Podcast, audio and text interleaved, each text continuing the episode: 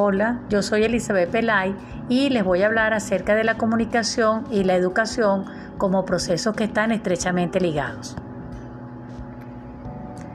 Por una parte, la comunicación facilita el intercambio de ideas entre los sujetos que participan en el proceso de aprendizaje y por la otra, la comunicación emplea los medios tecnológicos que permiten facilitar esta interacción.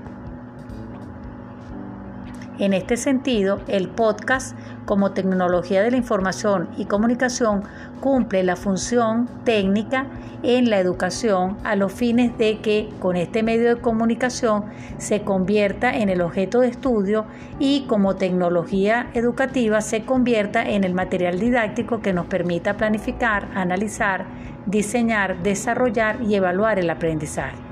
De esta manera logramos que la comunicación sea efectiva y crítica, así como lograr un proceso educativo exitoso. En este sentido, los docentes debemos realizar un trabajo sistemático, congruente y pedagógico para orientar el empleo de estas estrategias como elemento de comunicación en el aula. Entre las características que posee el podcast educativo es que nos permite funcionar como un archivo sonoro de contenido educativo en el cual se ha creado una intención de formación a los fines de orientar el objetivo del aprendizaje y dirigirlo a un grupo académico de oyentes que forman parte de una estrategia específica de enseñanza-aprendizaje en el marco de la planificación didáctica ya realizada.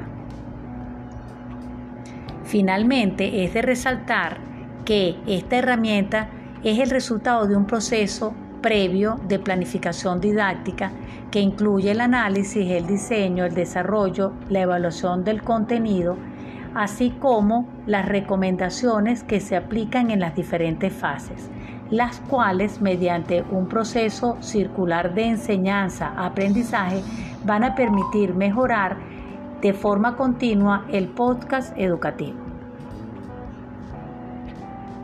Eso es todo por hoy. Gracias por su atención.